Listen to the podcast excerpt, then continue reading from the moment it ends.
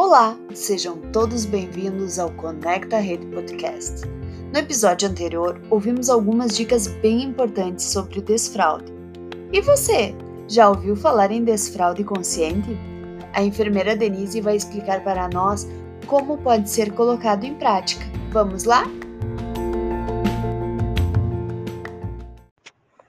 Você conhece o desfraude consciente?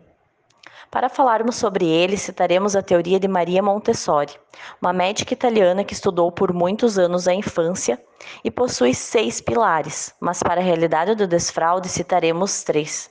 Esses pilares, eles são base para que o controle das eliminações e o desfraude aconteçam de forma consciente e gentil, respeitando o momento da criança.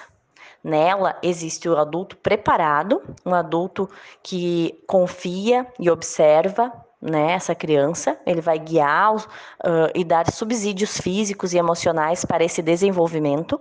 Um ambiente preparado, ou seja, adaptado, seguro, com piniquinho, redutor de assento, enfim, o que precisar para exercer essas atividades de forma livre e segura.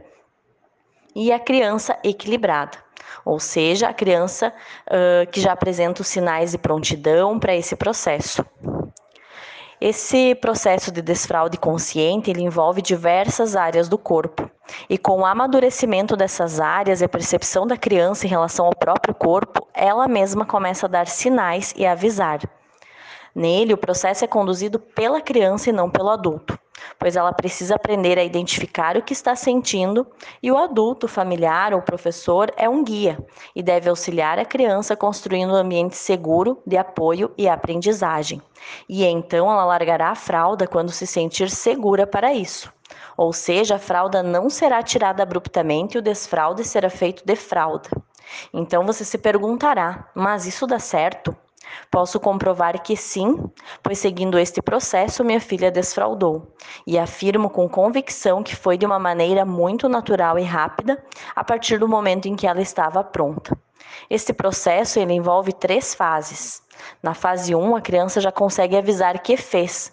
Algumas crianças podem até querer tirar as fraldas quando percebem que elas estão molhadas ou sujas, e isso pode ser um sinal de que ela está preparada para a próxima fase mas não que ela saiba controlar suas eliminações.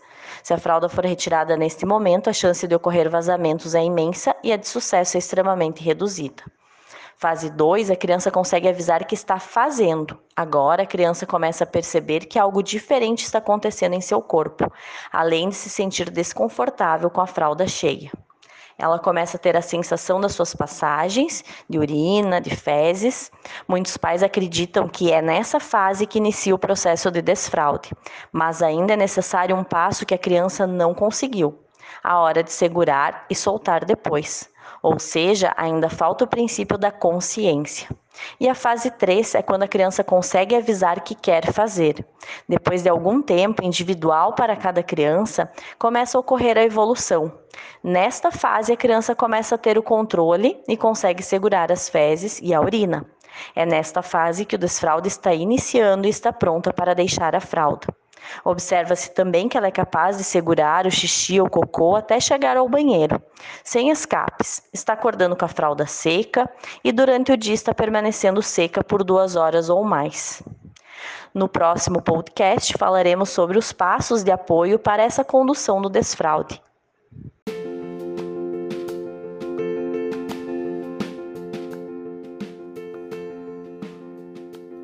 Denise, muito obrigada. Está sendo maravilhoso aprender mais sobre o desfraude com você. Um grande abraço a todos, fiquem bem. E não se esqueçam, estamos esperando vocês no próximo episódio.